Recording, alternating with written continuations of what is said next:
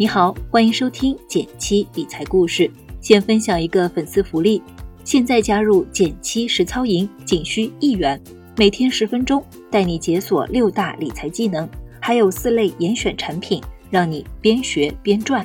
打开微信，添加减七助教微信号 j 幺七七幺七九幺，一元加入实操营。今天我想和你来聊一聊创业板指数。一些朋友可能还不太了解，作为 A 股三大代表股指之一的创业板指数，比其他两个相对稳重的老大哥上证指数、深圳综指可刺激多了。如果股票指数是个娱乐圈，那创业板指数可以算得上是个话题明星了。首先就体现在它的大起大落上。虽然创业板指数起伏非常大，但放眼2020年。创业板指数可是 A 股涨得最好的指数之一，今年的累计涨幅超过了百分之四十六。我们再把时间拉长一些，就更明显了，有过不到三年涨七倍的战绩，但在接下来三年多，它又一下子跌去了一大半。原因不难理解，深交所的创业板定位就是服务那些暂时无法在主板上市的创业型企业、中小企业和高科技产业企业。都是典型的高风险高回报并存的企业，同样也是这样的定位。创业板指数中自带话题的风口公司就有不少，比如今年很火的特斯拉概念股中最受关注的公司宁德时代就来自创业板，还有刚刚退市的乐视，曾经也是创业板指数中的一份子。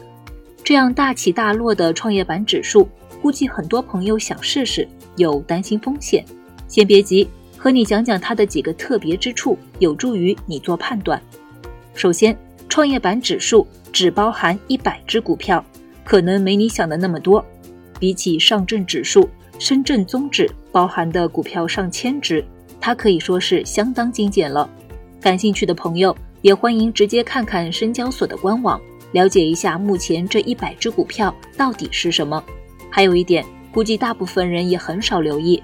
创业板指数前十大股票的权重目前已经达到了近百分之四十，换句话说，这前十名的股票影响了指数快一半的涨跌。另一个常见的宽基指数沪深三百前十大股票的权重不到百分之三十。其实，创业板指数在创立之初，这个权重也只有百分之二十六左右，但前十大成分股成长的速度整体高于平均水平，所以慢慢占比也就上升了。所以整体而言，创业板指数强者恒强的效应也是蛮明显的。而今年创业板指数涨得好，还和它的行业分布有关。科技和医药行业在整个创业板指数中占比不低，而这两个行业今年突飞猛涨，创业板指数自然表现也不错。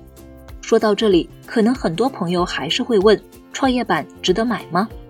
短期来看，一下子涨了那么多，投资起来肯定不会舒服了。但现在一下子买入一大笔，风险不低。但换个角度看，如果你能承受比较高的风险波动，创业板不失为一个不错的定投选择。一来大起大落的走势还挺适合定投这种投资方式的，分散投入也能防止整体成本太高，一下子买在高点。二来虽然具体股票会改变，但创业板指数的整体成长速度是很快的。